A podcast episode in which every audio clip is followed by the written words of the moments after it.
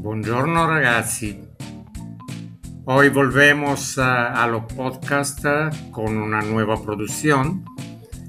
Van a escuchar hoy conversaciones.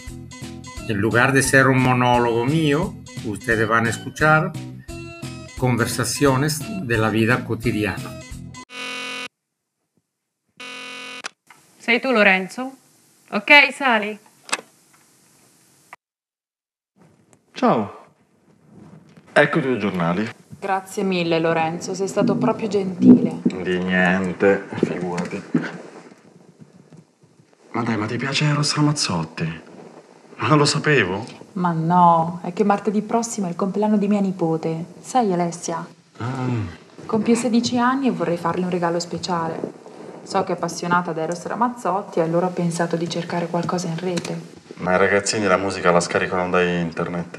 E lei forse avrà già comprato il suo CD. Già, ma vedi, qui c'è scritto che il suo ultimo album è appena uscito ed è accompagnato da un DVD con i suoi video migliori e un'intervista esclusiva. Mm. Beh, non è un semplice CD. E forse magari per lei costa troppo.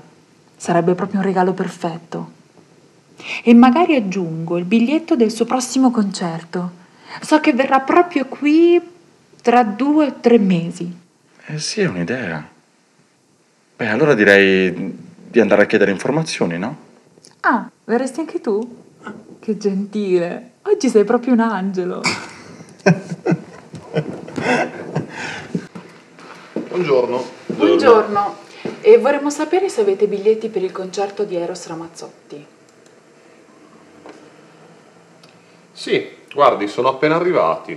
Fortunata. Ah, bene. E quanto costano?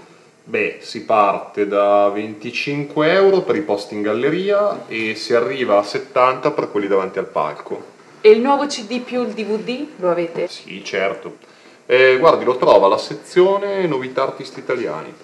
Bene, intanto prendo il biglietto e poi vado a vedere questo CD. Lorenzo, che fai? Vieni con me o preferisci restare qui? Eh, no, vengo. Guardavo solo una cosa. Tengo también mi página web, donde encuentra cosas interesantes de Italia y de su idioma. Y una página de juego de italiano para practicar de forma divertida lo que sabes o lo que vas aprendiendo conmigo.